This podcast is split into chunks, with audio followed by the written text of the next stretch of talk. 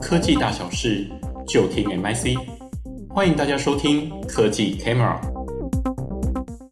各位听众，大家好，欢迎收听新创微开箱，我是主持人浩翔。新创微开箱是一个分享我们资策会 NIC 对国际科技新创的研究的一个节目。那在这个节目啊，我们会希望用大概十分钟左右的时间，来跟各位分享一家我们觉得值得关注的科技新创。那我记得啊，我在小时候的时候啊，诶，我非常喜欢一部动漫叫做《火影忍者》。啊，那个时候我每天都在家里练习啊，就是怎么结印，然后幻想哪一天呢，我就可以跟那个漩涡鸣人，或者是跟那个宇智波佐助一样，就结完印之后啊，我就可以使出像是螺旋丸，然后什么圈千鸟之类的大绝招。那现在回过头来看呢，那套一句网络用语啊，当时真的是非常的中二。那有时候其实，但是有时候啊，这种看似就是可笑的梦想。事后啊，其实往往会成为某些就是一些企业家他创业的一个种子哦。那今天我们要介绍这家叫做 Malib 的新创，它就是透过这种 AR 以及穿戴装置的方式，来让人实现这种可以诶，仿佛我拥有超能力这样子的这种体验哦。那另外我们节目啊也邀请到 NIC 的资深产业分析师张真瑜来跟我们聊一聊 Malib 这家新创。真瑜好，那浩翔好，各位听众大家好，我是 Momoco 蓁瑜。那蓁瑜他主要是专精在一些运动科技、虚实科技，还有一些数位转型相关议题的研究哦。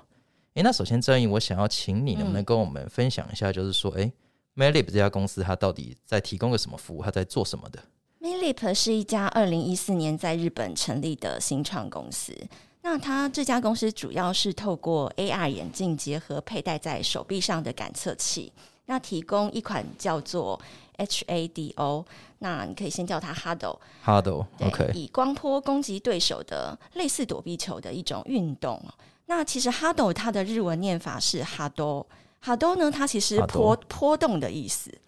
波动的意思。是那个 Hadoken 那个 Hado，对对对对，没错，哦，你说对了，它就是 Hadoken 的 Hado。那简单来讲呢，就是说我们你可以想象一下，就是我们当使用者戴上 AR 眼镜跟手臂感测器之后。那你就可以透过你的眼镜看到一个虚拟的光波。那每一个场上的选手都是可以对对方攻击光波，发动光波攻击。那比赛的方式呢？它是采取对战的方式来进行。它可以是一对一、二对二，或是三对三。是是是。那两队的选手呢？他们都可以发射光波攻击对方。或是使用盾牌的技能来进行防御，还可以防御就对了。对，它可以防御。那过程当中呢，所有的人他就会在呃场地里面可以自由的移动，想办法呢，在八十秒钟很短暂的一个比赛时间内呢，用光波射击对方，然后以取得分数。那光球的大小，还有发射的速度啊、数量啊，或是盾牌的强度啊，其实它都可以透过手臂上的一个感测器来做设定。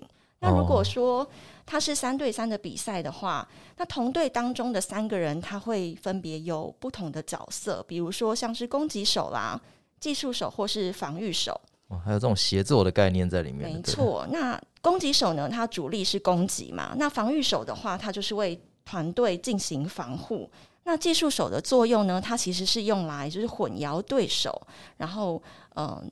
掌握比赛的节奏。那队队友呢，会环绕在主要攻击手的身边进行一些战术的布局，所以是一个非常强调团队合作的虚拟运动。那么 Hado 呢，呃，就是 Madlib 这家新创，除了 Hado 这款 AR 类躲避球的运动之外呢，其实他们也运用了相同的原理，就是发射光波跟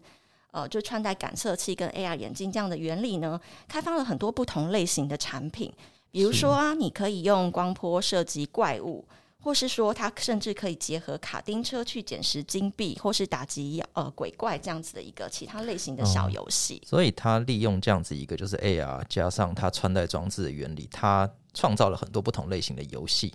无论是 PVP 或者是 PVE，各种类型的游戏其实都有哈。是哇，那感觉蛮有意思。那我很好奇，就是说，就是 Madlib 他做了这样子的一个服务，他当时他的创办人是怎么会这么有创意，想要想到这样子的一个服务？其实创办人呢，他其实背景蛮特别，他是毕业于东大的研究所，可是他并不是所谓的技术背景，他反而是建筑跟空间设计为主的专业。哦。只是呢，他因为小时候跟你一样，他其实很向往就是使用超能力。那他甚至曾经就是阅读一些气功的书籍，很认真的去想要使出气功的招式。那他觉得他也许有一天可以使出龟派气功。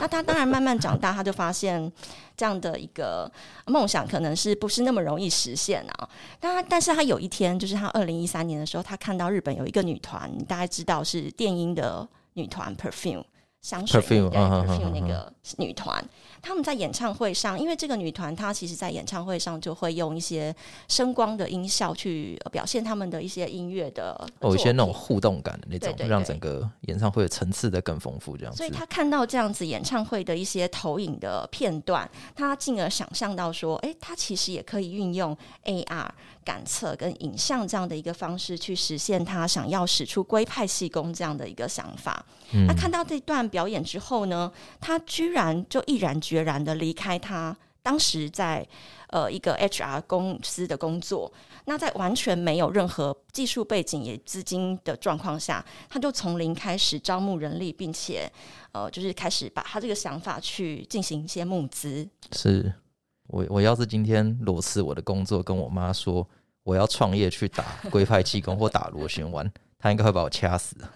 那总体来说，虽然我们听到像这样子的一个创办过程跟这样子一个创意的发想，就是非常的有创意，也非常的好玩，但是有时候我们还是就创业角度来说，我们还是要回到比较商业基本面的问题，那就是他创立了这样子一个用 AR 以及穿戴方式、诶穿戴装置来做这样子一个类似像互动光波的一个活动，那。它具体来说，它是怎么样营收？它是不是有用什么方式来创造一个规模化效应的方式呢？例如像比赛之类的。嗯嗯我觉得，嗯，Made-Leap 这家公司除了它这个呃光波的设计，它的想法很独特，也具有创意之外，其实他们有一个激励性的赛制，我也觉得他们是一个蛮重要的成功关键哦。他有办比赛就是，对，他有办比赛。那为了推广这项运动，其实他们在呃花了一年多进行产品的研发，就是内容的部分，还有这个呃整个这个产品的设计之后，他们其实很积极的在。日本的国内跟日本呃海外的部分进行布点，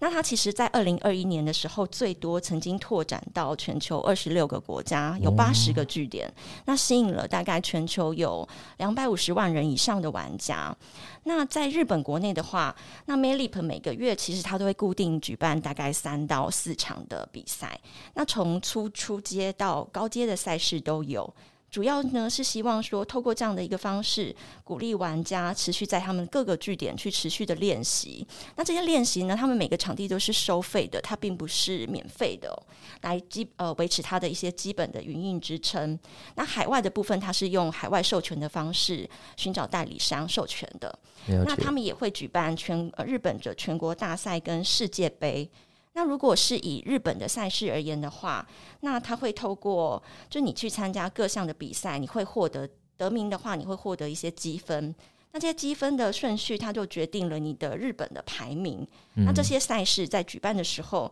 也同步会在 YouTube 上面直播。那如果是表现优异的队伍，就会成为这个 Hudl 它的一个公认团公认队伍。那前几名的团队，甚至他们会自发性的在呃对外公开招募他们的队员呐、啊，或是办办理一些公开的队员的选拔会。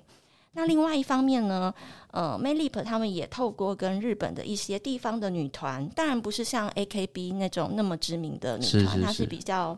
属于地方性的一些女团来合作，那或者是说让这些女团的成员一起来参加表演赛，或是说呢，把女团的呃合照或是签名当做优胜的奖品，来创造这样子的一个话题。理解，诶，所以这样看起来他，他他在他整个这个商业模式的扩张上，他有一点像是把一些过去电竞产业一些比较成功的要素，把它给带了进来，包括像是举办比赛，然后会有全世界的排名积分。然后让这样子的一个游戏慢慢成为一个类似像全世界共同的一个赛制，或者是一种游戏语言这样子的概念在里面。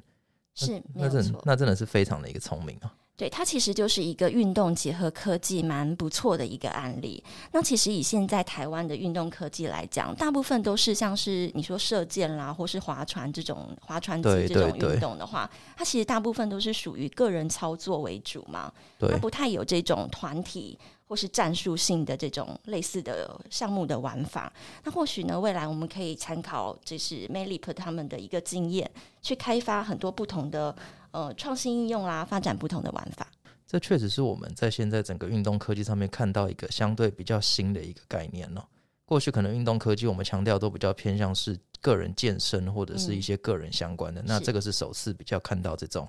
有一个赛制跟一个团体比赛的概念在里面。嗯、好，那我们非常感谢今天真宇为我们带来 Melib 的分享，那我们下次见，谢谢。